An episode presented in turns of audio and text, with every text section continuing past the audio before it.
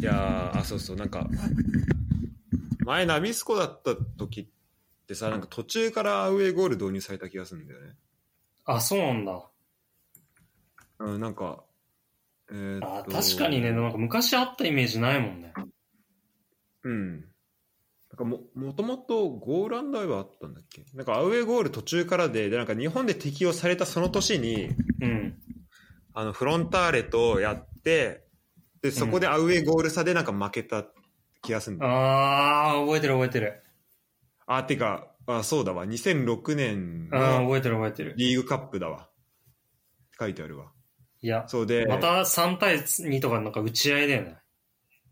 そうだね。うん。フロンターレが、えーっと、サイスタで3、4で負けて、うん。で、ホームで2、1で勝ったから、あてか、まあ、レッツが4、3で勝って、あの、轟で2、1で負けたから、うん。それで、そう、初めてのアウェーゴール適用みたいな、なって、うん。結構なんか新しいなんかそれとか他のやつもなんだっけななんかあそのセカンドステージなった時になんかセカンドあのトータルでは優勝しあの合計では優勝してたけどうん。なんかそこのその年導入したルールであのファースト、えー、とステージセカンドステージのなんか勝者でみたいなやつあったじゃん。うん、あったね。 そうなんかそうそれで優勝できないみたいな結構なんかこう新しいルールで結構やられる印象があったんだよいや、わかるわ。だからそれに泣かされるよね、いつもね。うんうんでもそう考えるとこれ2006年だから15年ぶりにフロンターレとあのまあじゅじゅあまあその前えっと2013年もあるのかうん。だから78年ごとぐらいにあのフロンターレと J リーグカップでしかも準々決勝でやってうん。で、ごまあ、アウェーゴールで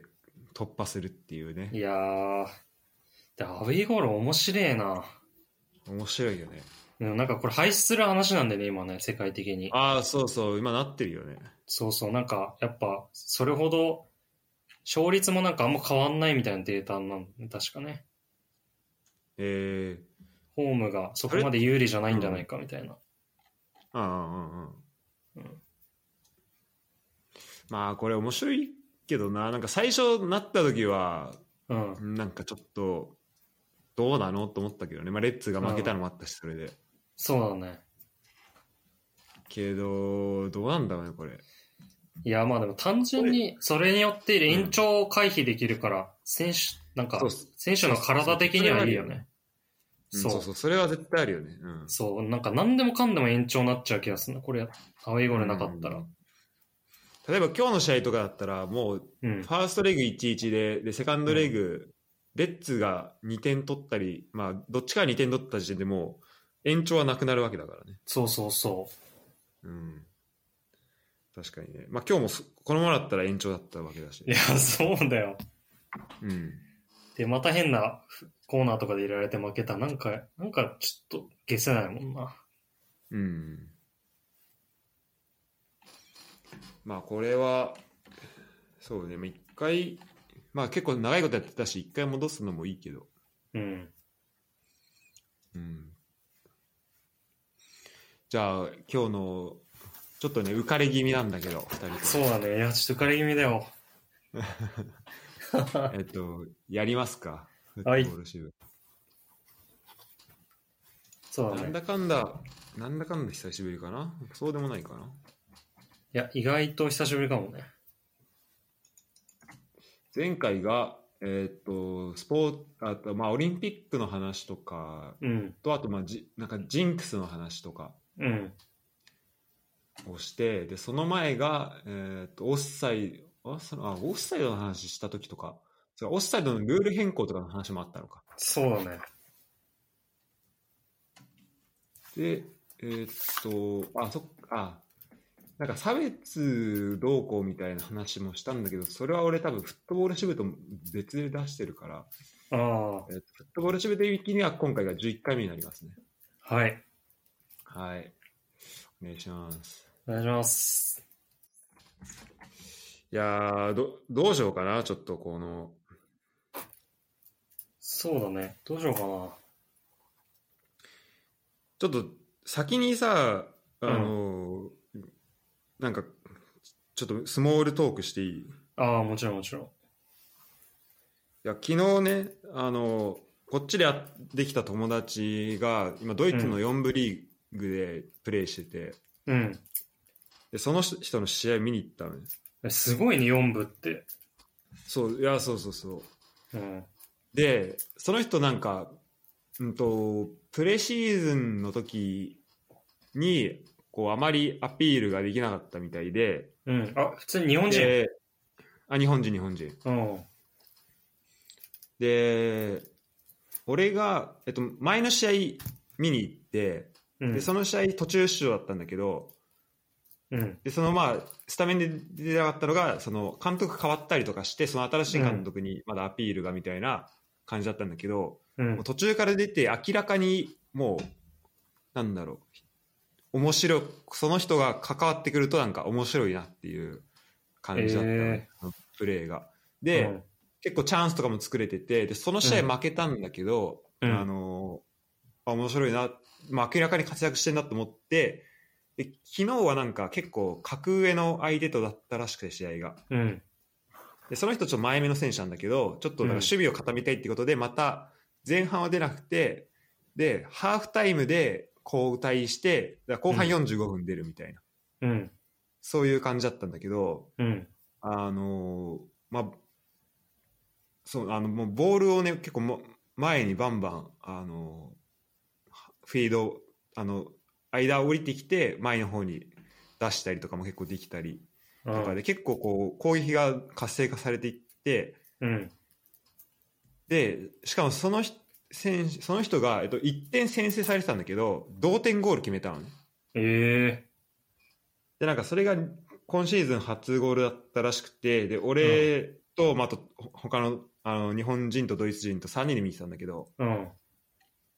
うん。もうで、まあ、その人を見に行ってたからもうめちゃめちゃこう喜んでうん。で大盛り上がりしてたんだけどでその人とは会って多分半年ちょいぐらいあ、そうなんだ。ええうん、あのーまあちょいちょいあなんかそう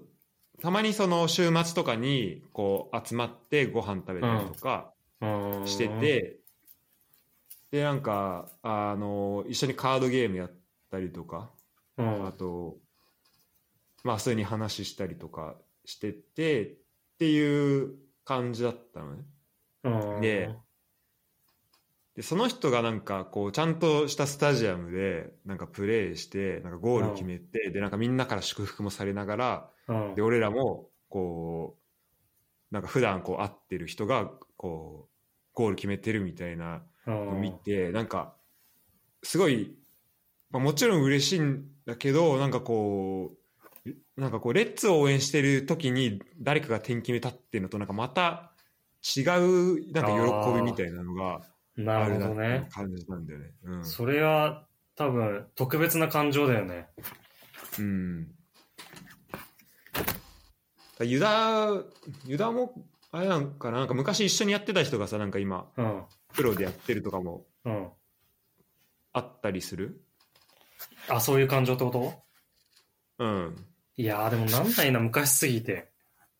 ああ、ちょっとち、そうか、小学校とか。そうそう、もうなんか J リーガーの人だからさ、もう。うん。そうだね。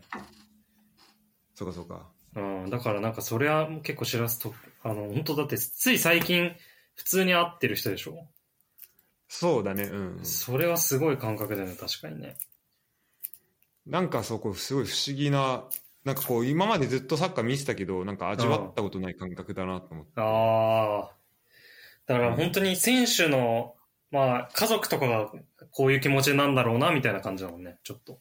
ああ、そうそうそうそうそう。そうだよね。いやそうそれ思ったでなんか俺らが見てたらやっぱあの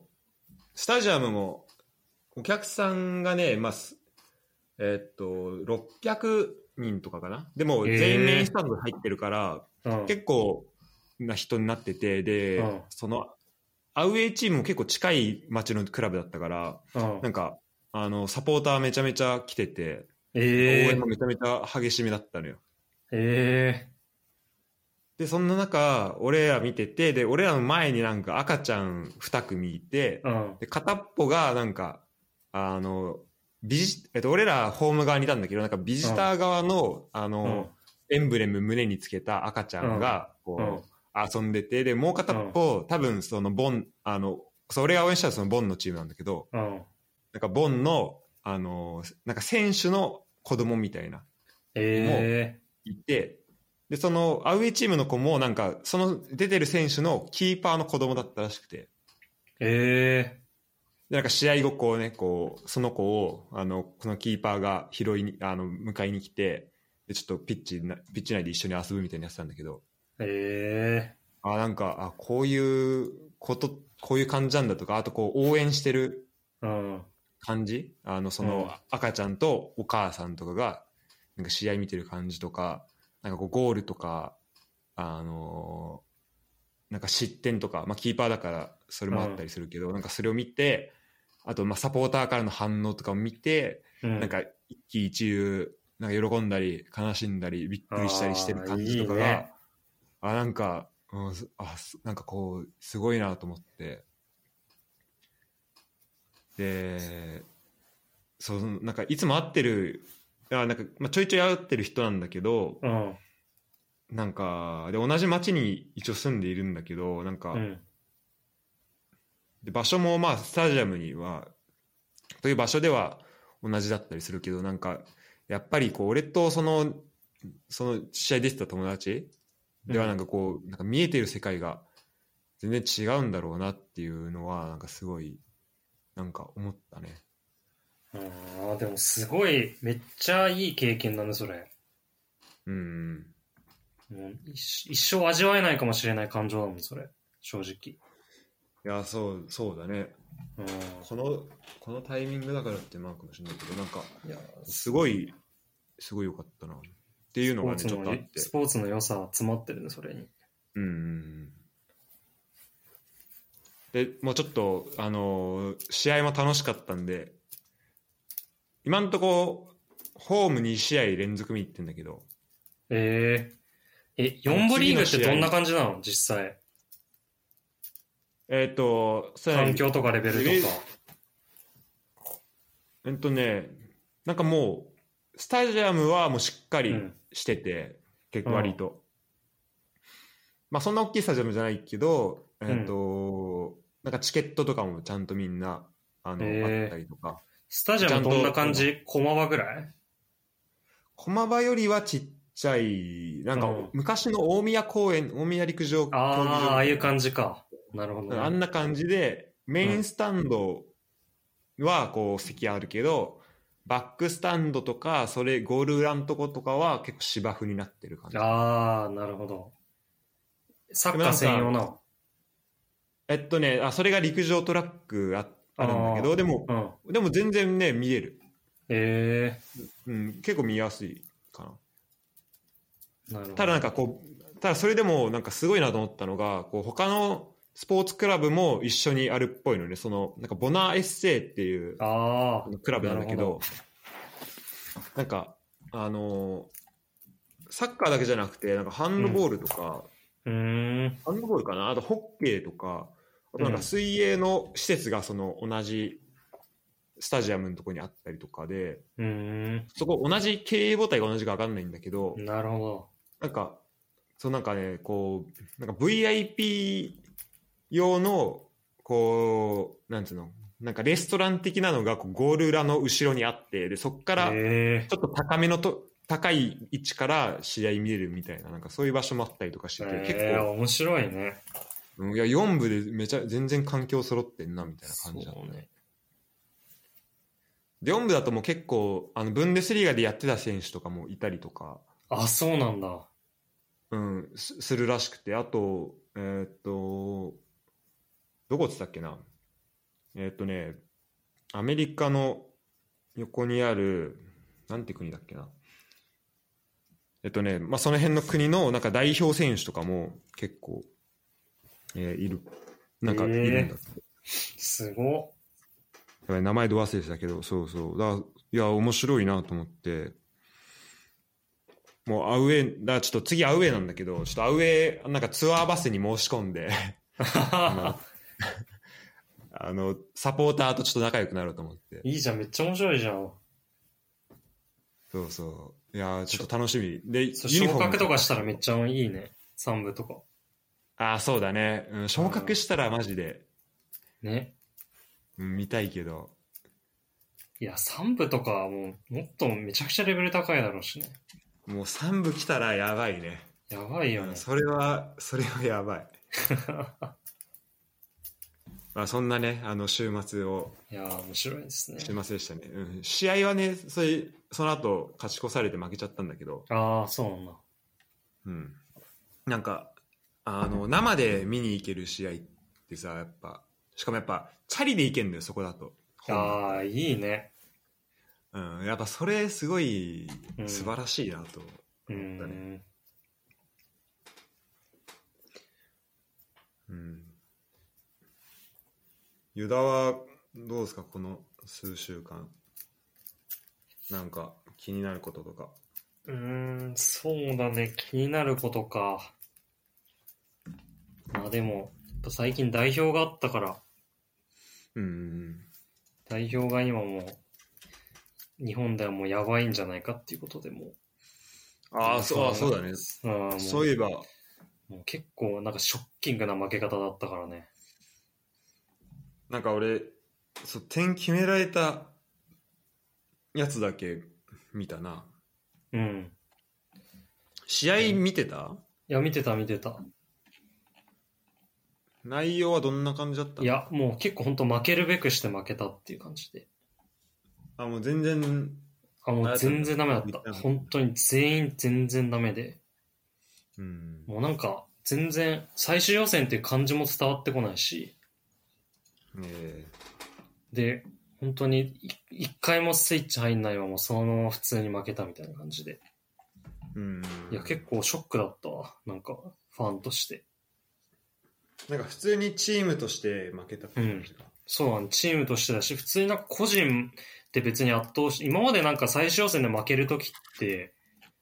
なんかうん結構自己的な感じで変なファール取られて負けるとか、はいはいはいなんかアクシデントがあって負けるって感じだったけど、ちゃんと結構戦術的にははめられて、うんやりたいようにやられて負けるっていうのをもう見せられて、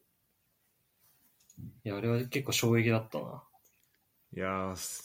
そうか、厳しいね、そうなってくると厳しいよ本当になんかやっぱ個人なんか海外組寄せ寄せ集めて気持ちよくやらせれば勝てるっていう時代は本当終わったのかなと思っそそうだね。たうんちゃんと整理しないとなんかさ、それが最初、そうかもなって思わせるのがさ、うんいつだっけ、3年前ぐらいのさ、アジアカップでさ、決勝で、あーえっと、あれどこカタールカタールなうん。とやってさ、まあ負けたじゃん。で、その時、うん完璧にもうチームとして負いやけてそたうとだ思うねんだけど、うんなんか、その時は多分、まあチームとして負けてて、でも、結果としてそこが負けにつながんない。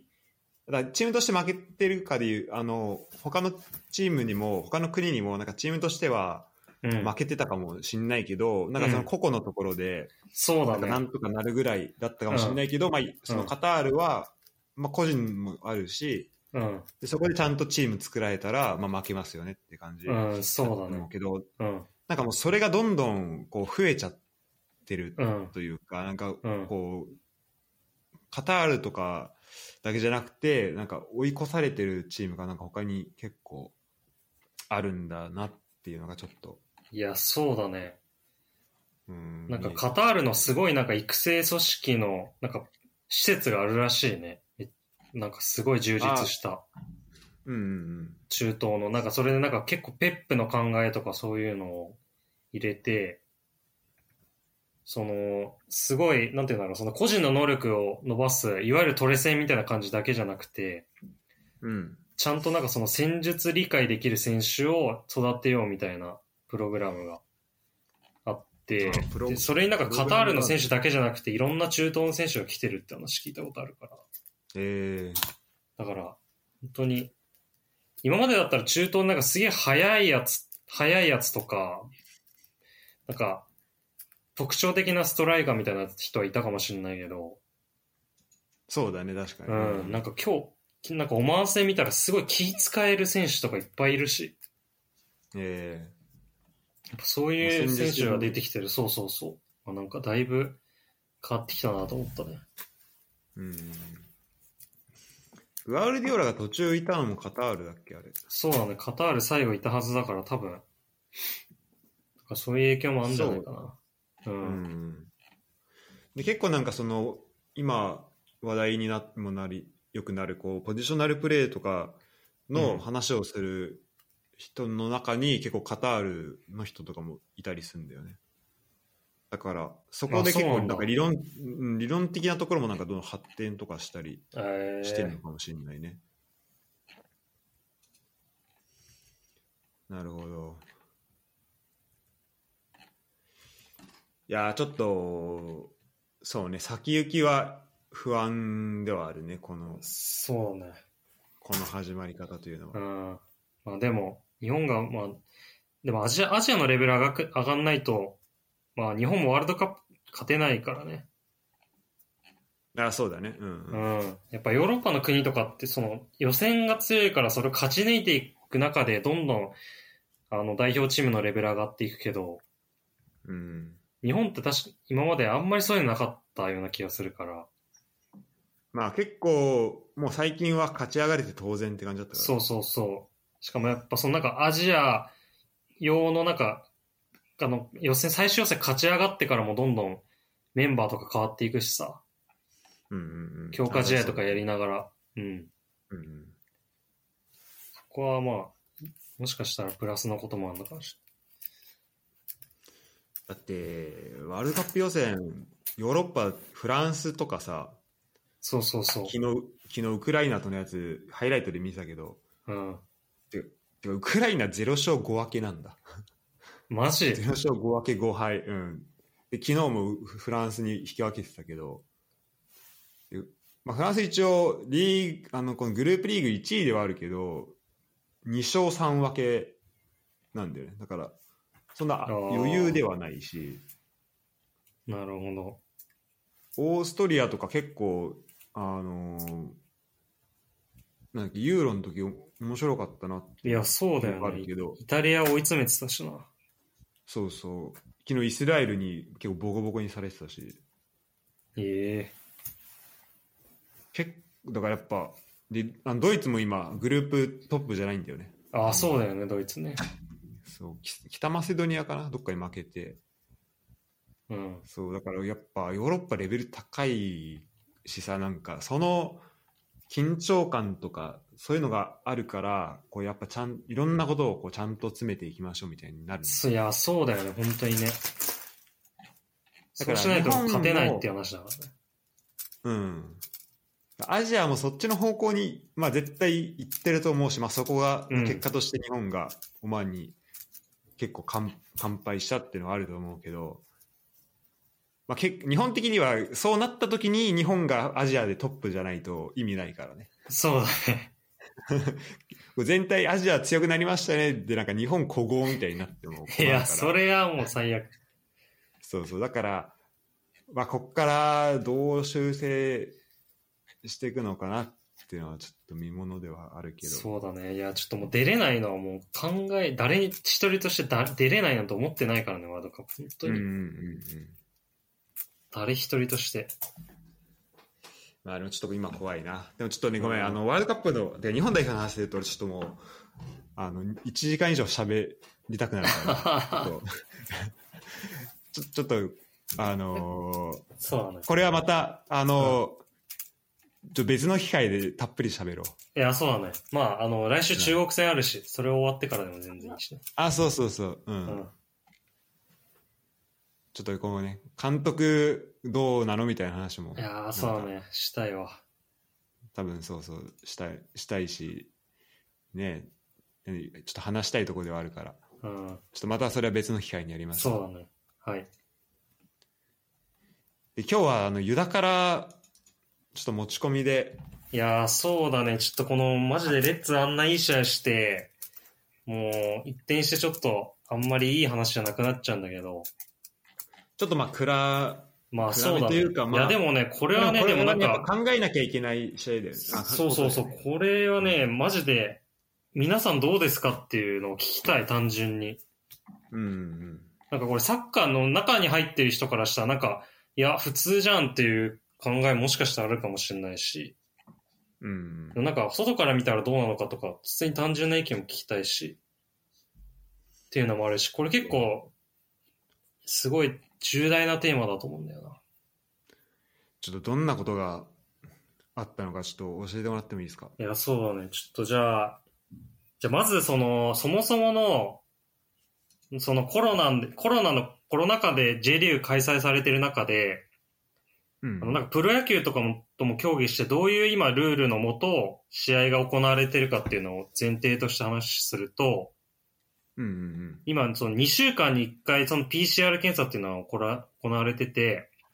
そのいわゆる公式検査だね、その、サッカー協会がやってる。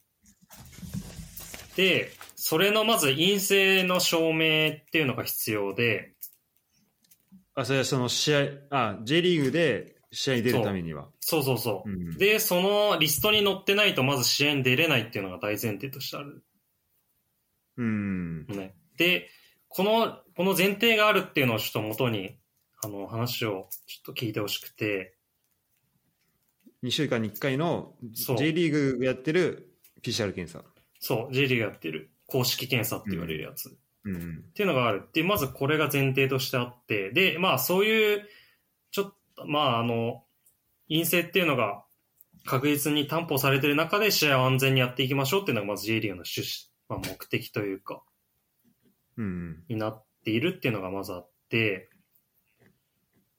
で、まあ、まあそうだね、まあ、裏が何あったかっていうのをちょっと話せばいいかな。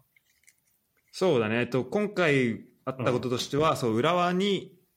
えっと、浦和と、まあ、あと J3 の福島にうんこう、まあ、あることがあってっていう話なんだけど、そうだね。まあ、これちょっとサッカー興味ない人もちょっとねこれどうなのっていうこところでちょっとあのこうなんかルールとうん。ルールをどうやって運用していくかみたいなところだよねだからちょっとそこはうん、ぜひ聞いてもらいたいなと思うけど、そうだね。まあ、じゃあちょっと時系列的に話すと、うんまず、あの、6月20日に、まあ、浦和対湘南の試合がありまして、はいで、2対3で湘南に負けましたと、浦和は、ホームで。うんうんで、うんその後、まあだ、あの、その後の試合後だよね。まあ7月1日の前ぐらいの多分時間なんだけど、うんうんその時に、浦和が、そのエントリーで不備があったっていうのをまず自己申告しましたと。うんうんで、そのエントリーの不備っていうのがどういうものかっていうと、そのさっき言った、その公式のエントリー資格っていうのにちょっと不備がありましたっていうのを自己申告して、で、それがどういう内容だったかっていうちょっと細かく話すと、そのキーパーの鈴木ザイオンが、そのまず一回その公式検査やるときに、その代表にいたんだよね、たまたま。うんうんで、だから、その、J リーグがやってる公式の PCR 検査を受けれなかったと。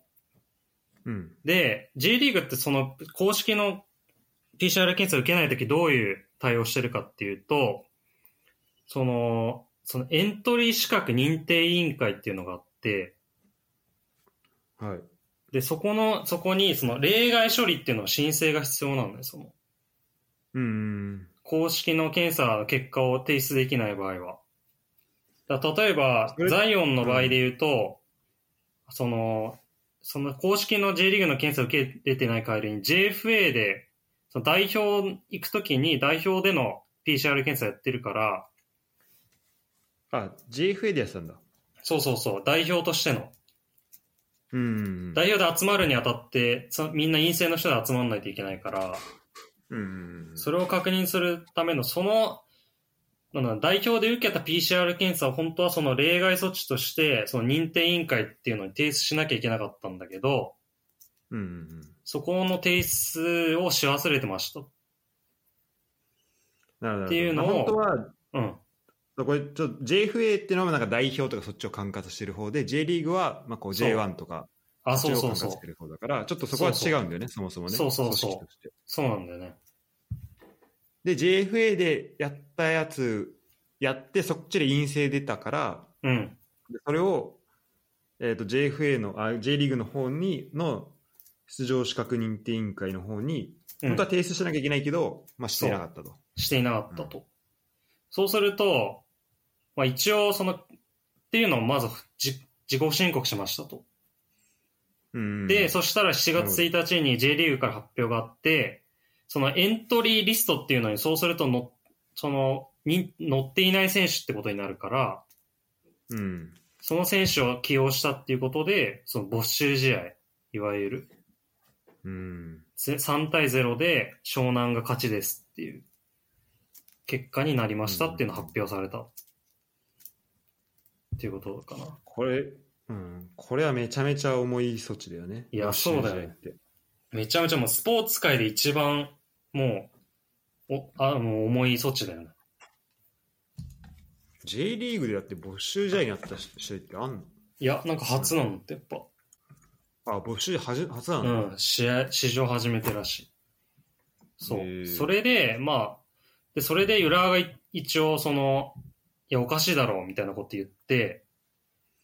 うん。そしたら J リーグが、じゃあもう全試合ちょっと今まで今シーズンやってた試合調べますっていう話になって、うんうんまず全試合そのエントリー資格、そのさっきの公式検査を受けてる、もしくはその例外措置で認定委員会っていうのに受けてる、そのエントリー資格がある選手から、きちん、からきちんと試合出てるかとか、あと、そのリストに入ってる人から、うん例えばコーチとかスタッフとか、ちゃんと当てはまってるかっていうのを全試合調査した結果、まあ山形と水戸と、あとなんか福島の3県が、ちょっとその漏れてましたねっていうのが発覚して、ほうほうほそう。で、その中で山形と水戸は、なんか山形が確かスタッフで、で、水戸の人がベンチメンバーだから、で、ベンチメンバーで、あの、幸いにも試合に出場しなかったから、う。なるほど。そう、検責処分になって、で、福島の選手は試合に出ちゃったから、うーん。同じようにな、あの、没収試合になっちゃったっていう、なるほどね。うん、感じかな。で、その、福島のいや、そう募。集試合になったのが、福島が勝ってた試合なんだよね。そうそうそう。2-0で勝ってた試合を、0-3で負けたことになって。うん。いや、だから順位もなんか、4個ぐらい違っちゃうんだよね。なんか2位から5位とか6位とか。マジか。だって、そうだ勝ち点で言っても3個違うし、そうそ得う失点差で言ったら5個変わるわけだもんね。そう、マイナス5だからね。っていうのもあって、あとまあちょっと福島の場合はちょっと事情が複雑なのが、ちょっとこれもちょっと時系列的に話していいですかあ、うん。じゃあ、まず、えっと、浦和湘南のそのエントリー不備があって、うん、で、その、まあ、没収試合になったと。で、浦和、うん湘南でいうと、まあ、2-3で負け、浦和が負けた試合が、まあ、0-3になったから、うん、まあ、影響としては、あの、まあ、まず、まあ、この没収試合ってなったことは、まあ、めちゃめちゃ大きいことうん、なんだけど、まあ、なんかこう、得失点差が、まあ、2個削られる。まあ、それでもまあかなりでかいことだけど、うん、ってことがあって、で、それはでもおかしいでしょって話をしたら、うん、えっと、全チーム調査、じゃあしますってなって、でそれをするまでは、そもそも J リーグでは見てなくて、でそ全チーム調査したら、山形、水戸、福島が、もう、その、ちゃんとした手続きをできていなくて、で、福島は選手が出てたから、う、うん。しかもか、あの、没収試合になったと。で、勝った試合が没収試合になったから、結構、やばいよねっていうのが、まあ、一個あっ流れとしてはあったわけそうだね。流れとしてはそういう感じ。うん、で、うん、そこから、あ、そうだね。で、そこからまあ福島の場合、ちょっと、そこをちょっと詳しく説明すると、まず福島まあの場合もちょっといろいろあるんだけど、まず最初にあの福島でクラスターが発生します。うん、で、そこで、まあ、選手一斉に隔離になって、で、その、その、なん影響になった選手が、まず公式検査をまず欠席するのよ、また。あ、うん、公式検査を欠席欠席。うん。その、多分ね、公式検査どういうふうに行われてるかわかんないんだけど、多分、そこの一斉にやるはずなんだよ、検査って。自宅とかそういうのじゃなくて。うんだから多う分ん隔離すると、公式検査受けれないって話になると思う。うん、そう。で、それがあって、まあそのし、まず4月21日にクラスターが発生するんだけど、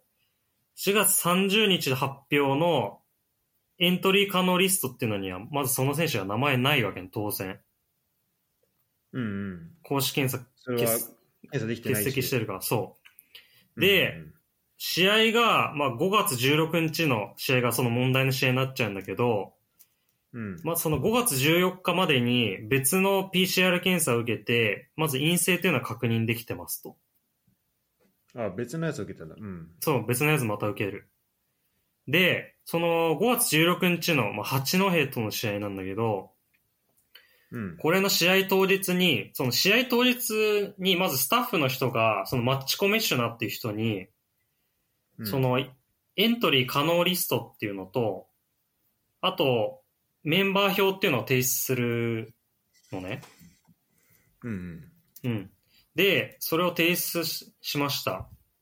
で、うんそうすると、だからマッチコミッショナーが、その、まあ、ある選手が、そのメンバー、エントリー可能リストに載ってないですよって指摘がまずママッチコミッショナーからあります。試合前に。うん。で、そうしたらところ、その、まあ、福島のスタッフが、いや、この人、こういう検査、5月14日までに受けてるから、陰性は確認できてるんですよって言ったら、あの、その、うん。マッチコミッショナーの人が、その陰性証明は確認できるんだったら試合できますっていうふうに言われます。うん。それで、あうん、あまあマッチコミッショナーってその運営のなんかこう、管理的なのをあ、そうだね、そううそうそう。う。うん。管理的な人。んんんで、その人からのまあお墨付きみたいなのを、まあ、もらってってことね、そうだね。それで、あ、じゃあ、出れるんですねっていうことで試合出場します。うん。で、それで、あの、その調査の対象になってきちゃって、03に変わったっていう感うじんかなな。るほど。だから福島からすると、まあ、うん。確認も、マッチコミッショナーに確認もしていて、うん。 OK もらってるにもかかわらず、うん。その後に、ダメだよって言われて、しかも勝った試合が負けになっちゃうと。そうだね。うんうん、いや、そう。だからそもそもそのマッチコミッショナーとかどういうや人かっていうと、うんうん。なんかその J リーグのなんか実行委員会みたいな人が推薦して、で、なんか理事会っていうその J リーグの、まあ、役員みたいなもんか。そういう役員会みたいなのが承認して、最終的にはその J リーグのチェアマンが任命してる人で、うん、その、その試合、1試合ごとに任命される、その、本当試合が成立するかっていうのの権限がある人だよね。確かになんかマッチコミッショナーは誰々ですって、そうそうそう試合前に審判と一緒に発表されるよね。そうだね。その試合、選手のし変更とか、出場とかの登録の権限はもちろんあるし、例えばもうキックオフ時間を変更しますとか、うーん。もう試合を開催しませんとか、例えば、あの、転校とかそういうのがあったら。雷とか、うん。そうそう、そうう。いう最終的な権限を下す権利がある人っていう感じだから、もうんう試合の全権を握ってる人みたいな感じだよねなるほど。うん。まあだから福島側からするとその人がいいって言って出してるんだからっていうのがまず福島の言い分としてあるっていううんうん。感じかな。そうなるほどだからもうちょっと今ずらーって言っちゃったんだけど、事実としてはそういう感じ。うんうん、起きたこととしてはね。そうなのよ。っはいはいはいはい。ていうのでちょっと今問題になってるっていう。なんか、そう、まあ俺これ、レッツがさ、最初、ま、えっと、募集試合になったじゃん。うん。で、その時に、まあ、なんかレッツのこういう問題って、まあレッツサポ以外あんま関心持たないことがあったりとかうん。もするし、あと、まあ言うても勝ち点が変わるっていうことじゃなかったから、うん。なんか、あんまりこう問題視してない人もなんかいたんだよね。うんそうだね。うん。で、ただ、えっ、と、福島が勝ち点を、まあ、剥奪みたいなことにうん。なるわけだから、その没収時代になって。だから、そうなった時に、いや、さすがにって結構なってんのも見て、うん。ただ、うん、俺としては、もう最初の、この、ところから、まあ、戦った方がいいなとは思思ってたけど、じゃあこれちょっと、えっと、問題点が起こったことと、あとなんかまあ問題点としては、これどういうところになるんだろうか。そうだね。いや、これは、そのなんか、まず本来のその募集試合って、うんうん。他の例がどういうのがあるかっていう、例えばもう八百長とか、はいはいはい。そう、もうそれこそ、あと、もうレッドカードの選手出しちゃうとか、うん、本当はレッドカードで出場、そう出そうそう場資格がないっていうのも、そう、えーっ、と、そう、だから、出場資格っていうのが、あの、結構この、なんだろう、まあ、資格がないっていうところで、ダ J リーグとしては、出場機会がない選手を出したうんら、そうだね。もうダメだよねっていうことに、そうだね。だからもう出な場停ってるんだ止、けど出場停止の選手出したっていうのともう J リーグとしては一緒っていうことになってるね。うんうん。ただ今回は、えっと、出場資格、じゃあなんでそのコロナ、出場資格資格を得るのに、そのコロナの陰性証明が必要かっていうと、まあ、その、あ、で、公式の陰性証明が必要かっていうと、まあ、それによって、えっと、陰性じゃない選手が出たら、うん。こう、ウイルスが、まあ、広まってしまって、そうだねまあ、試合でクラスター。ーが、そうだね。うん。まあ、それを防止するためっていうことだよね。うんうんうん、で、まあ、そのための一個の手段が、えっと、公式の、えっと、陰性陰性テストだと思うんだけどうん。だからそこをで、まあ、それはいろんな事情とか今回代表だったりとかあとそもそもクラスターがあったから、こう一斉に受けることができないとかで、そういう事情があって公式の検査を受けられない人がいて、うん。でもその人たちは別に、えっ、と、こう陽性だ、コロナにかかっていたわけで、というわけじゃなくて、ちゃんと別そうだねで陰性はもらってうんいたから、あの、なんかレッドカードもらった次の試合に出ちゃったとか、そういうんう類の出場資格がない選手が出たとは、またちょっとわけが違ううん出場規格の出場資格がない選手が出たっていう状況なんよそうだね。だからその、まあ、手続き上のミスだよね、正直。うんうんうん。うん。だからなんか、その J リーグで、なんか J リーグの YouTube で原さんが、なんか、ドーピングの選手が出るとなん、なんか同じようなことだみたいな、なんか例を出してたんだけど、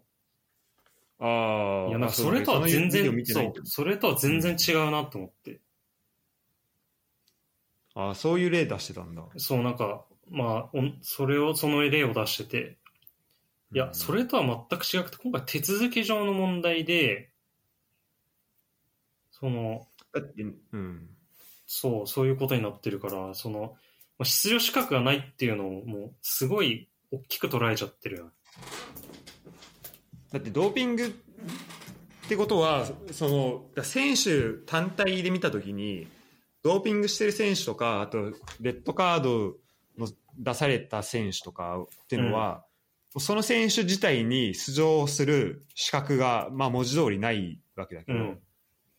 でも、そのコロナ、でコロナ陽性の選手はそういう意味では出場資格ない選手だけうど、ん、そうだね。で陰性の証だからでコロナ陽性かどうかっていうことはこうパッと分かんないからだからそのためにテストしてるわけでうん。でそのテストの方法もいくつかあるけど、えーとまあ、J リーグ公式のやつだったら一番手っ取り早くてうん。でそれができない時にこう代替案としてだから JFA でやったりとかっていうのがあるわけだよね。うんうんで、そこで陰性の、の、こう、資格をもらってるってことは、別にその選手自体に、はもうだから陰性ってことは認められてるわけだから、別にその選手は、その選手自体には別に資格はあるわけなんだよね。あとはその本当、ユダが言った通り、こうう、ん。うん。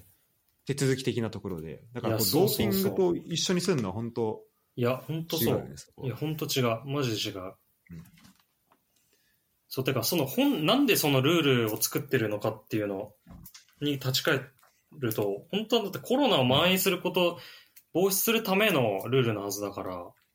うん。その本、その目的は、あの、満たされてるわけだから、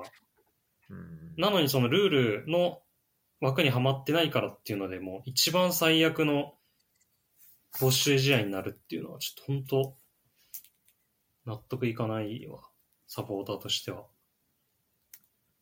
そうだね。うん。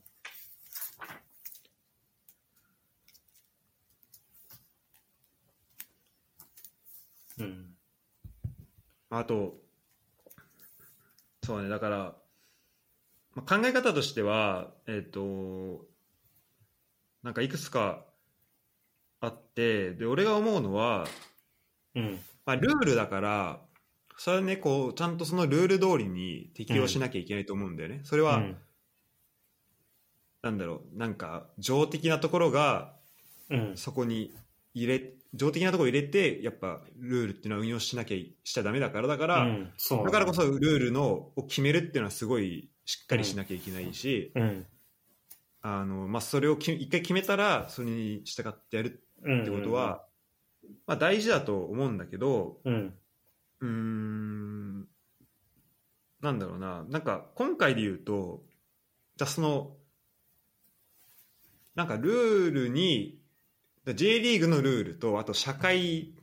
なんだそのもっと大きなレベルのこうルなんかルールとか法律とかっていうのが、うん。あってでそこのもっと大きなところっていうのがもうすごい不安定なわけじゃん今この状況う的に、ん。だから、そうだね。あのーね、してあの入場制限とかもさこう、うん。もう J リーグでは管理できないところでされてるわけででそれにし従ってだからそことつながりをそこと連動しながら J リーグはそのルール決めていかなきゃいけないわけでうん。でだから今回みたいなそのじゃあ選選手出場するんだったら J リーグで検査をした選手でその手続きを得経た選手が出ましょうみたいなこう、うん。あの細かいルールが細かいその場とか期間限定のルールがうん。こう結構でできてくると思うんだよね。うんうんうんうんでそうなってくるとあのまあいなんだろうなちゃんとした組織であっても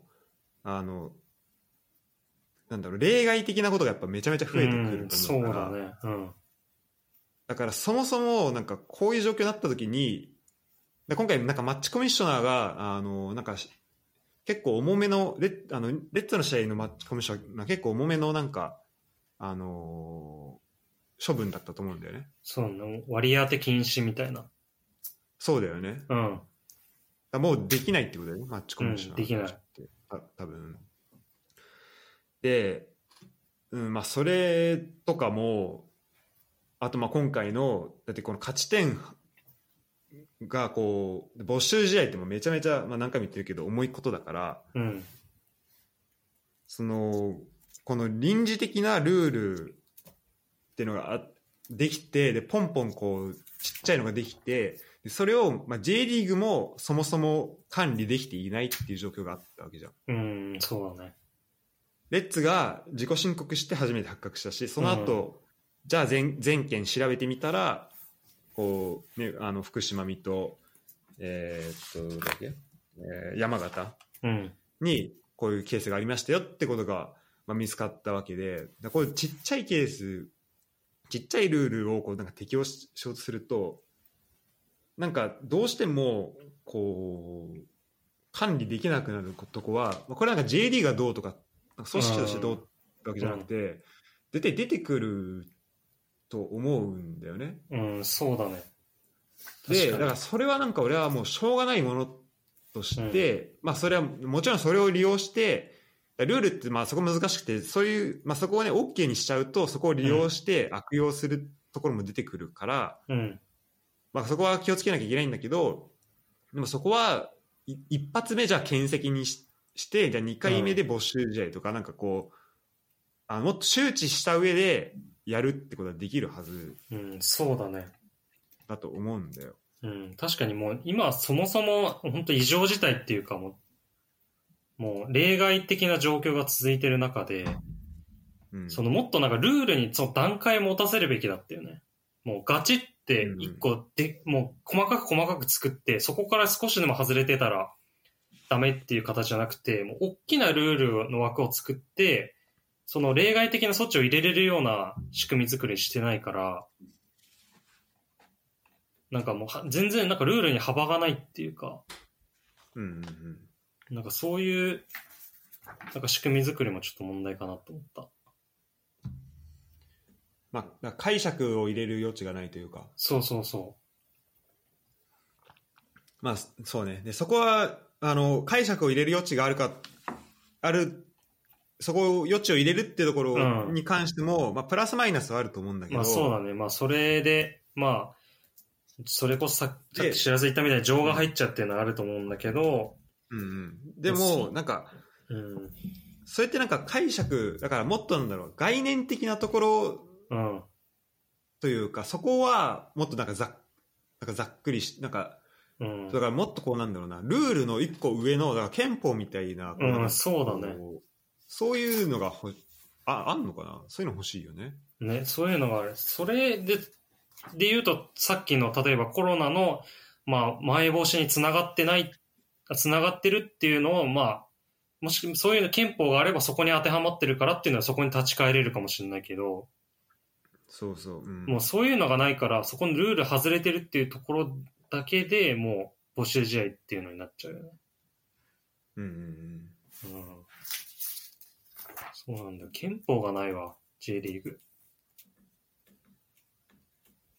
まあ、うん、で、まあ、今回のことは本当なんかこう、なんか臨時的なことだと思うからさ、うん。えーなんかそこを、しかもね、なんか遡ってるわけでしょ、この、山形とか、あとこの福島いのや、そうそうそうんなんか、まあ、もちろん、そこの手続き不備があったことは、あの、まあ、レッツの責任だと思うし、う。うん。そこのなんかこう相応の処分っていうのはやっぱあるはずなんだよね。それにそうだね関して。。そう。まあ別にクラブ側も責任ないって言ってるわけではないからね。うんうん。責任はもちろんエン認トリめーて手続るきし。不備、そう、そうそうそうそう、認めてるからちゃんと。そうそうそう。でそこはもう手続きク不ラ備ブもがやる悪い。うん。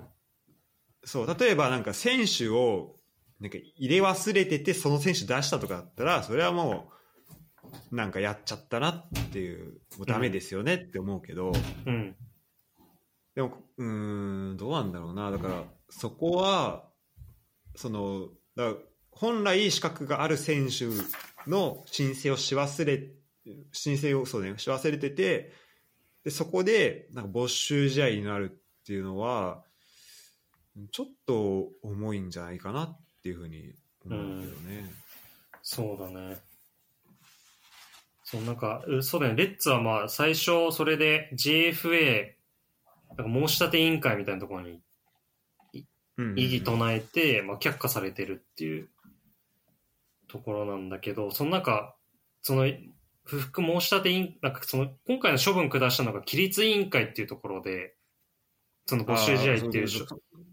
あのそその辺知りたいわ。ちょっとその辺そう自分の中であんまり詳しくなそい。う、そこは、なんか原さんが言ってたんだけど、うんそこは、その J リーグもぜ全然介入できないところなんだって。うーん。まあだからまあ、裁判所みたいなもんか。うんうんうん、まあそこは独立して、そう、独立してるから、もうそこに関して、こっちが、いや、重すぎるとか、そういうことは言えないんです、と言ってたけど。うん、なるほどね。そう。まあでも、そもそもしか、その仕組み作りを作ってん、とか、ルールを作ってんのは J リーグだ。うんうんうん。まず。まあ立法というか、ちゃんとそうだねそこを作るとこは、うん、そうだね。なるほど、なるほど。だいだから今あれだよね、だから国際的なな、あの、スポーツなんとか裁判所、仲裁裁判所か。うん。国際キ機関ャのキャスってやつね。そう、キャスに、まあ、提訴してるっていう感じだよね。うん。いや、まこあでもれ、どうなんだろうまな。あそのなんかせ、海、世界的にどうなんだろうって、なんかその海、こんなにさ、ずいろんな海外のリーグとかやってて聞いたことないじゃん。そうだね。うん、なんか、ど、どういうふうにしてんだろうな。単純に興味あるわ。こんなきっちりやってんのかなね。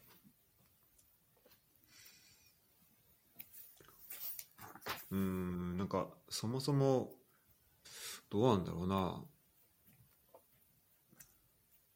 まあ、PCR、これちょっと、その辺は、あれだね、ちょっと調べておきたいとこだったね。そうだね。まあ、あとその、問題点とすると、まあ、ゆまあ、ゆかなり言われてる話だけど、その紙でチェックしてて、あ、そうなんだ。そう。えしかも試合当日に、そのなんかエントリー表、エントリー可能リストっていうのと、ああ、その試合出場者っていうのをパッて紙で出されて、それをこう、目でチェックしてるっていうなるほど。状態らしいん だよ。いや、それはなんかヒューマンエラー起こるよ、それは。うん、それは、だからなんかそういうとこな気がするんだよね。だから、海いや外そうももしかしほたんらとそ、かっちりやってるかもしれないけど、そこがそもそもそういうのが起きないそうそうそ仕う。組みとかはできるよね。いや、できるよ、マジで。これはヒューマンエラー起きちゃうよ。だってその、コロナの公式検査、毎回に2000、2、3000人ぐらいやってるみたいなのよ。うーん、いや、そうだよね、確かに。そうそう、だってスタッフもいるしさ、うんでそっからさ、毎回リスト作ってさ、うん、うん紙で出して、しかもそれ当日にバッて、ひ待ち込みしたの渡されて、それ、ちょっとでミスったら、めちゃくちゃやばいことになるっていう ので、もう、仕事量えぐいな。いや、えぐいよ、マジで。それだけやってるわけじゃないしね。そうだよね。うーん、そんな。しかもさ、本当はさ、そういうのがさ、まあ、いろんな、だから、あの、会計がさ、会計ソフト入れたりとかさ、エクセルとそうそうかそう使うことによって、いや仕事量そう減るはずなのにさ、こいやう、コロナがあったから、まあ、すぐには対応できないけど、うん。本当は一回、あ、じゃあこれぐらいの仕事量なんだなっていうので、こう、どんどんどんどんこうう、ん。自動化できるとこはしてって、ミスないようにっていう方向に行かなきゃいけないんだけど、うんいやなんかそうだよどんどんどんどんこう仕事増えただけやること増えるみたいな感じになってそうそう、それでミスどん、ミスえぐいみたいなさ。あとそこのなんかチェックするところがマッチコミッショナーの仕事なのかっていうのはちょっといや、ごめん確かにそうだよね。ちょっとねやっぱマッチコミッショナーについての知識があまりないんだけどなんかそこは別に本来うん。その管理するって意味では別にマッチコミッショナーやんなくていいんじゃないのかなっていいうのや、は確かにそうだよ。思ったわうん。そこはだって別に、だって試合当日その会場で提出する必要はないわけだからさ、本来。うんうんうん J リーグになんか電子かなんかで申請して、そこで通ったやつがもう承認されればいいだけだからさ。これはさなんうか、うんうん謎だわ、それ J は。リーグ、うん。そっか。これさ、J リーグは、一番偉いのが、チェアマンであってるうん、そうだね。だから、村井さんそなんかすごい、いろんなことをさ、こう、なんか進めていったう。りいとや、かさそうだね。すごいちょっと柔軟性のある人だと思うんだけどね。うん、している印象があるじゃん。なうんなんで、な、な、な、何が起きてんだろうね。なんかうん、いや、それほんと不思議。気になるよね。うん、結構、その、いろんな変化に合わせて、変化、柔軟に対応してるイメージだったからな。うん。で原さんだってさ、なんかすごいこう、まあ、自分の意見もちゃんと入れながら、結構あのその時まあその時思ったことをまあ率直に言ってるから、まあ、今回のことも本当にドーピングと同じっていうふうに思ってる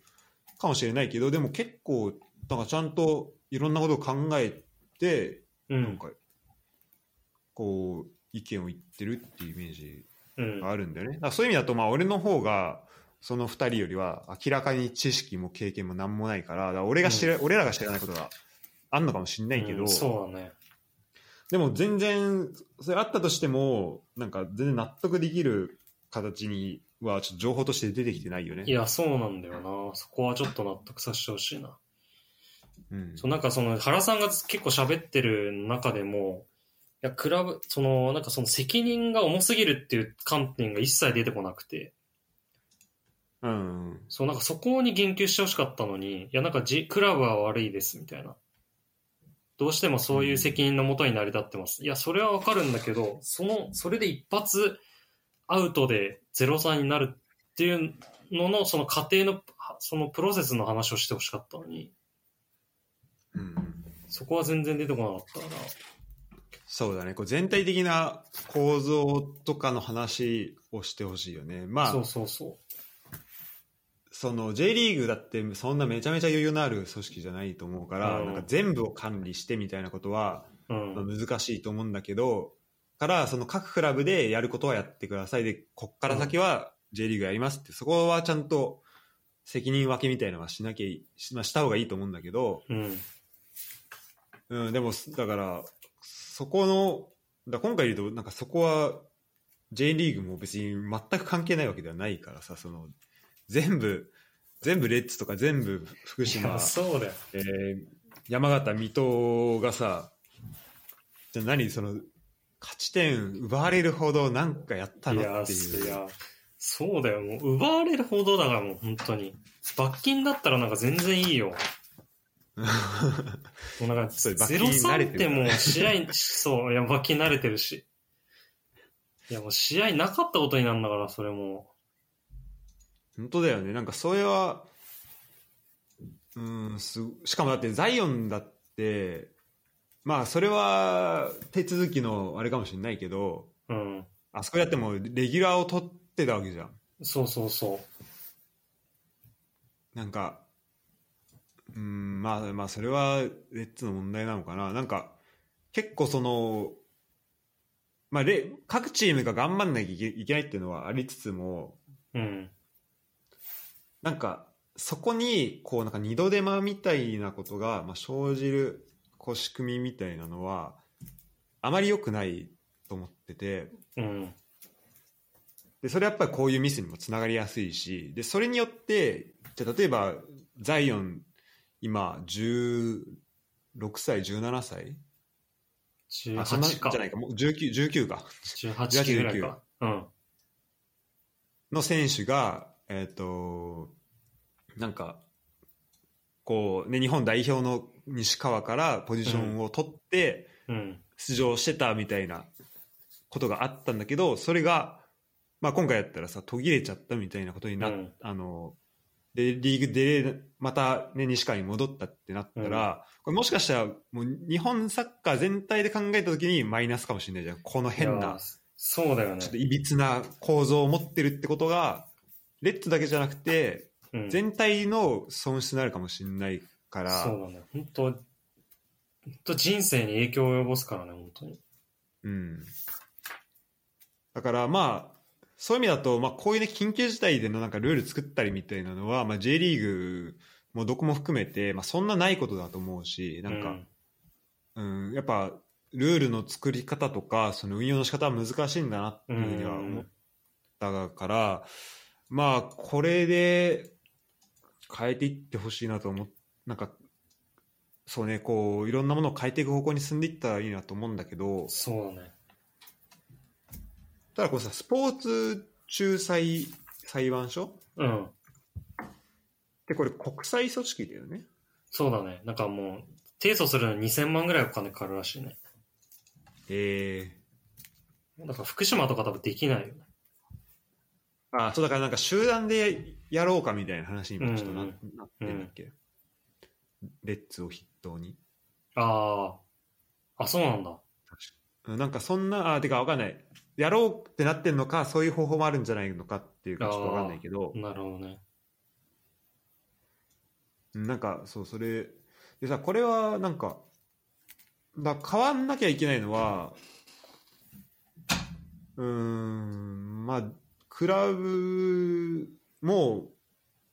まあ、しっかりやりましょうっていう意識が大事なんだけど、でもやっぱこれ全体のこう構造をやっぱ変えなきゃいけないと思うんだよね。この J、うん、そうだ J リーグね。うんこのいや運用その仕方とか。いや、そこだと思うね。そのなんか、チェックをより頑張りましょうっていうのは、ちょっとその方向に注力するのはちょっとおかしいと思う、やっぱり。うん、ちょっと、ちょっと違うよね。うん、違うよ。そこを、そこを必死に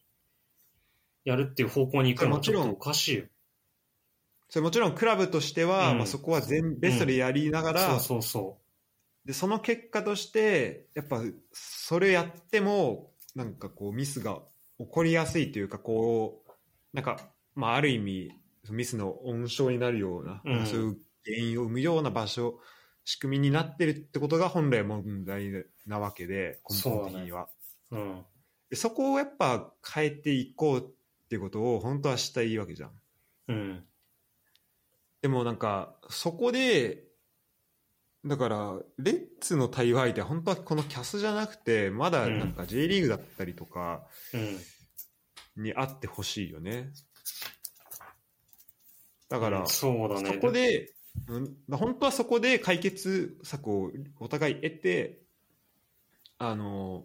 じゃあ、クラブはここが、ここまでしっかりやりましょうで、リーグとしては、こう、こういうふうに仕組み変えていきましょうってなるのが、うん、いいと思うんだけど、うん。そうこだれね。だまっあて今の、キャスに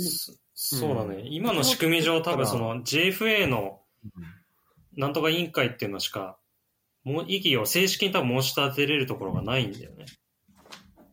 なるほど、なるほど。うん、仕組みとして。だからそこを却下ってなっちゃうと、多分、そのキャスしかないんじゃないのかなと思ったんだけどね。うん。あ、そうそう、だからその場所としてはもうキャスしかなくなると思うんだけど、うんこの上に、うん上にってなると。ただなんかもう、なんだろう、そうなってる、なっちゃってるってところでもうなんかこう、あ、なんかこん、ここで、例えばレッツ勝ったとしても、なんか根本的に解決しないから、まあだからキャスのこの権威を借りて、まあちょっとある意味外部的な力を持って、なんうかん。そうだね。組織変わるかもしれないけど、うん。いやなんかそんなことす、して変える必要あんのっていや、確かにね。なんか、もっとさ、ちゃん、なんだろう、仕組みは、それはそれで変えれるんじゃないのかなっいてや、す、まあ、すごい遠回りだよね、でもうん、そうそうそう、すごい遠回りだよね。もううん。もう世界のなんか圧力でも全体的にちょっとずつ変えていくっていう、かなり遠回りなやり方だけど、まあ、それがしかないっていうのもちょっとかなり問題だと思う。うん。いやでもまあちょっと個人的にやっぱそのコロナ、このシーズン的に言うと2シーズン目だからさ、うん。そのなんか発生して最初のシーズンとかだったらなんかまだわかるんだけど、うんうん。一回、に一回し、昨シーズンなんか、まあ実験的っていうか、い一シーズンやってみてるわけだから、経てね。うん、そうそう、それでなんか全然、進、まあし、どれ、まあ多少の進歩あったのかも全然知らないけど、それでこれでまだやってるっていうことが本当に理解できないわ。これって去年のやつとかは、だから見てないってことだよねい。やー絶対だからあるよね。探せば。絶対ありそうだけど。そう、そういうこと思っちゃうもんね。なんかそれだったらやってくれよみたいなね。そしたらもうめちゃくちゃ順位変わるかもしれないじゃん。ねえ。去年やりまくったら。まあ、そうだ、レッツ優勝するかもしれないから優ね。勝するかもしれないじゃん。本当に。まあ、まあ、いやー、そうね。だからちょっと、うーん。まあだから、いや、本当金、なんか、まあそんな簡単、なんかまあむず、まあいろいろ難しいんだなとはい思うや、んけど。そうだね。そう確かいろんな、まあその中、まあ向こうの言ってることは分かるっちゃ分かるんだけどね。その資格は、そうそうそうまあそれ、それゆるゆるだったら、じゃあもう、しっかり、なんて言うんだろうな、もう、まあ、超悪さしようともできるわけだもんね、これもね。うんうん。でもなんか執行猶予ってないのって思うよね。ああ、そう、それはめちゃくちゃ思うわ。てか別に、それだけでいいと思う。なんか別にこれは、うん。あの、今のルールだと、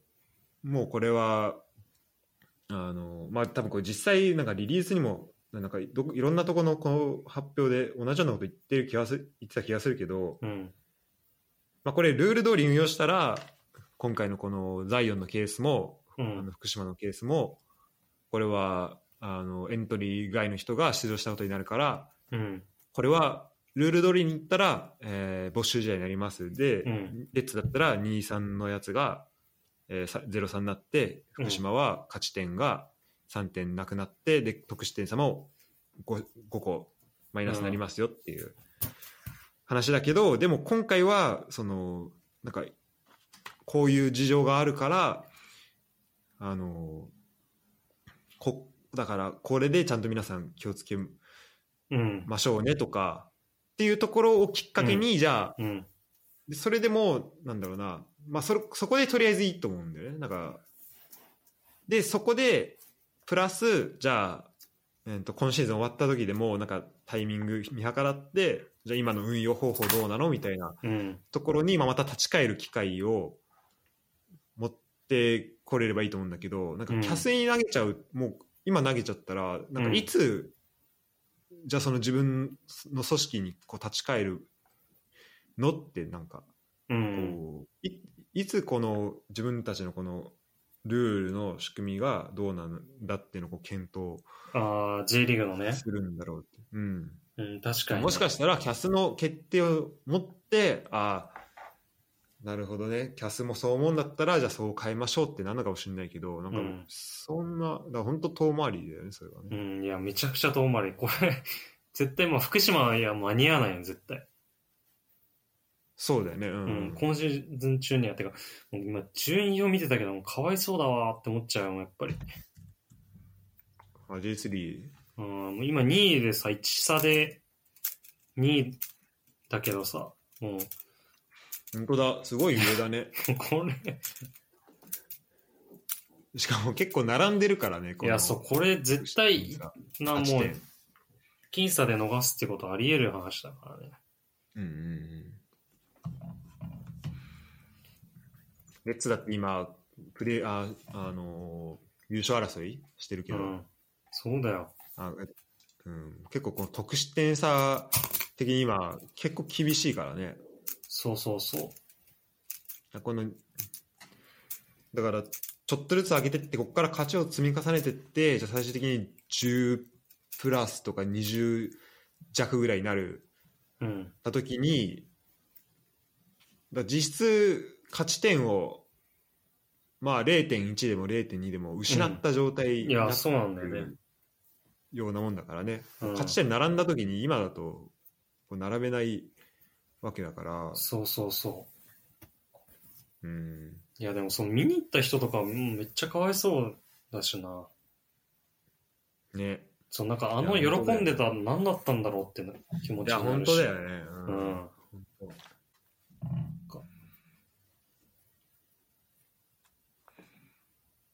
うん、確かにそれは本当だわそうだからそ本当それはだから最しもう最終的なもう一番めちゃくちゃ思い罰っていうのにしないとうんうんうんやっぱおかしいよと思うな。も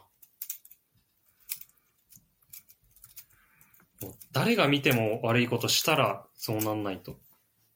うんうんゼロ三ってもう、ウィーレでなんか、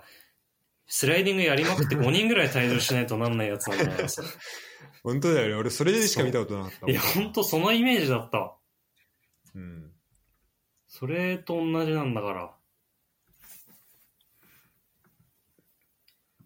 そんなあねえレッドカードそんな見てないよね今回ねいや、ほんとだよ。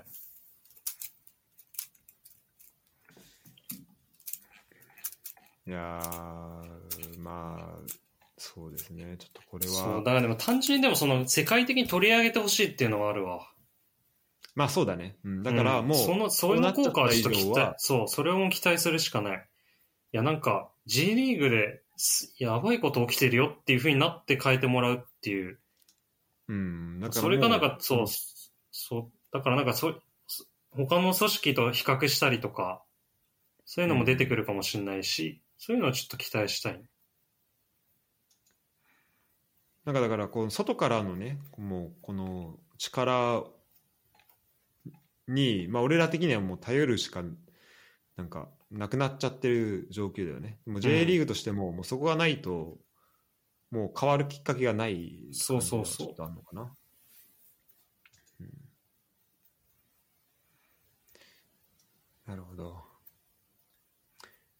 ちょっとユダ早く J リーグ入って組織変えてくれよ。いや、本当 だよ。入らしてくれよ。頼む本わ。当に。そう、なんかその J リーグってさ、プロ野球ほとかほどさ、なんか、シャットアウトしてるイメージなかったんだけどね。結構透明で。うんうんうん、割といろんな人をメディアには出てきてくれるしさ、そうだ、ね、原原さんとかみたいにいろいろ喋ってくれるしさ、うんうん結構オープンなイメージあるからな。うんうんうん。そんな、だからなんかぐちゃぐちゃなイメージはないけどな。だから、うんうん。まあ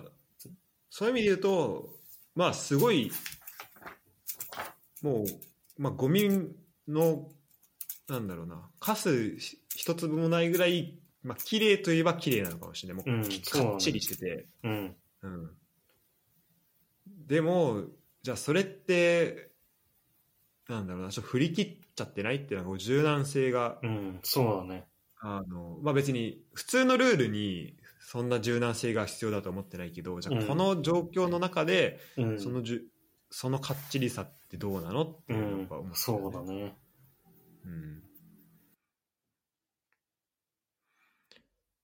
そうなんかこうキャスの話で言うとさ、えっと、ガナハのこのドーピング問題あドーミドーピング問題っていうかあの話の時にあ。はい。なんか出てきてて、で、俺本読んだんだよね。その、ガナハの、なんだっけな、戦うのは本意ならでも、本意じゃないけどみたいな、うん。なんだっけな。本意ならなんかその本読んで、いや、結構 J リーグ、あ、争うは本意ならねどだ。うん。っていう本読んで、うん、なんか、まあこれも結構長い間戦ってたんだよね。で、そうだよね。うんでガナハってすごい、まあ、フロンターレのなんかめっちゃいい選手だなと思ったし結構、まあ、レッツの選手じゃなかったけど結構好きな選手いやだったけどなー、ほんんかとこそういうこういうのもあってちょっとうんなんか、まあ、現場からちょっと、う。うん。現場現場じゃないねごめんえっとそのトップリーグ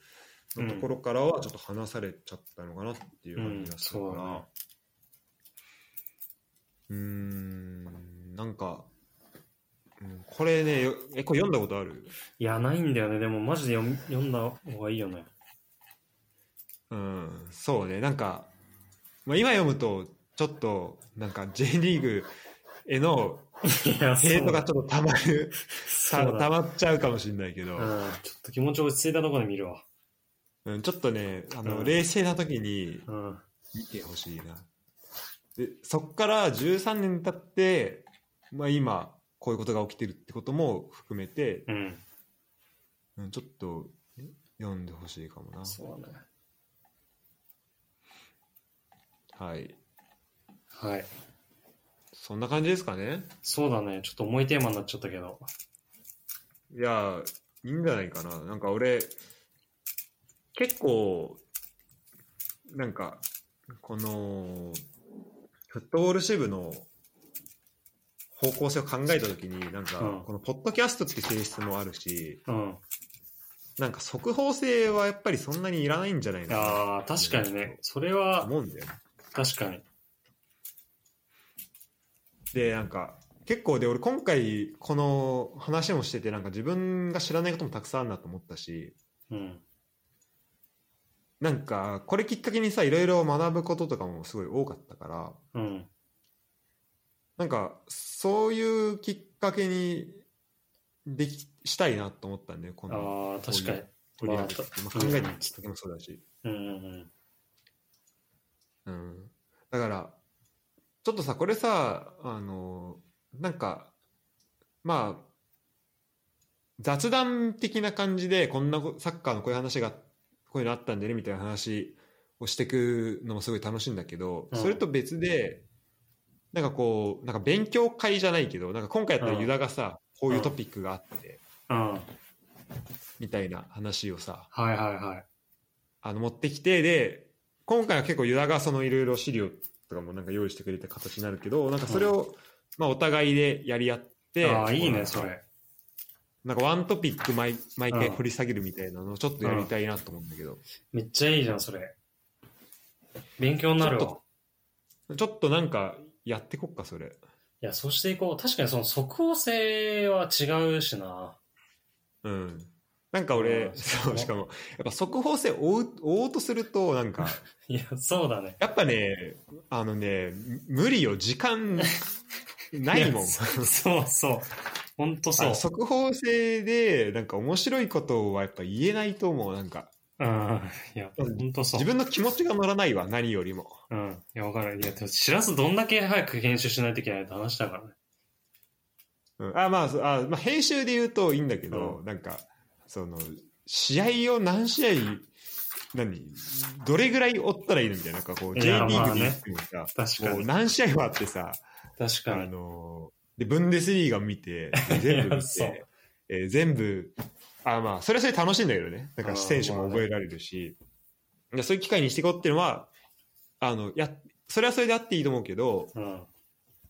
だからこう2つああっていいのかなと思ってこう速報性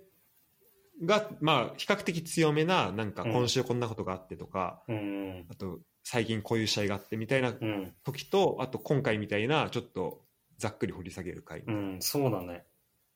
うんいや、そうしていこ。いやあよよかったちょっとじゃあそういれや、そうだねちょっと次回方向以降性が定まった感じするわ。うんちょっとまたじゃああの話すトピックとかはいや、そうだね。考えてやっていきましょうかはい。じゃあ、えー今回はユダと、はい。えーちょっと最初は浮かれ気味いにや、そうだね。だいぶ気持ち変わった。じゃ、もう一回浮かれに入ろう、終わってから。 そうだね。そう、俺も今ちょっと、パッとなんかいろいろ、あのーキャスの話とかを激坂で見てて、こう、隣のところに、なんか、牧野が、決勝点みたいなの書いてあ って、おおそうだと思って、そうそう、い一気に、ちょっと一回一、気に思い出しそうだね、また明日から月曜日だし、もう一回その浮かれ気持ちに戻らさせてもらうわ。た。うん。まあ、あのーね、こう、いろんなことはあるけど、やっぱね、サッカーはこうやって楽しませてくれるもんでもあるし、そうだね、だからこそ、だからこそ、なんかこう、何が起きてるのかっていうのはやっぱ知りたいからね。そうだね、まあその楽しみたいっていうのが一番のあれだからね、気持ちだから。うんうんうん。そう、一もっと楽しめるようにっていうところが一番ですね。そうそうそう。なんで、まあ、これ聞いてる人も、まあ、サッカー知らなくてもいいから、なんか、うん、こう、あ、こういうこと起きてんだなぐらいでちょっと聞いてくそうだれねてもいい。うん、まあ、それきっかけで、なんか、興味持ってくれたら嬉しいし。うん、という感じですかね。そうだね。いや、でもまあ、今日のレッツ戦はちょっとみ、一回ちょっと見てほしいな。見てほしいね。うん、もう、ど、全然興味ない人でもいいから、うん。見てほしい。いやー、そうですね。はい。じゃあ、えー今日はユダとでした。ありがとうございました。はい、ありがとうございました。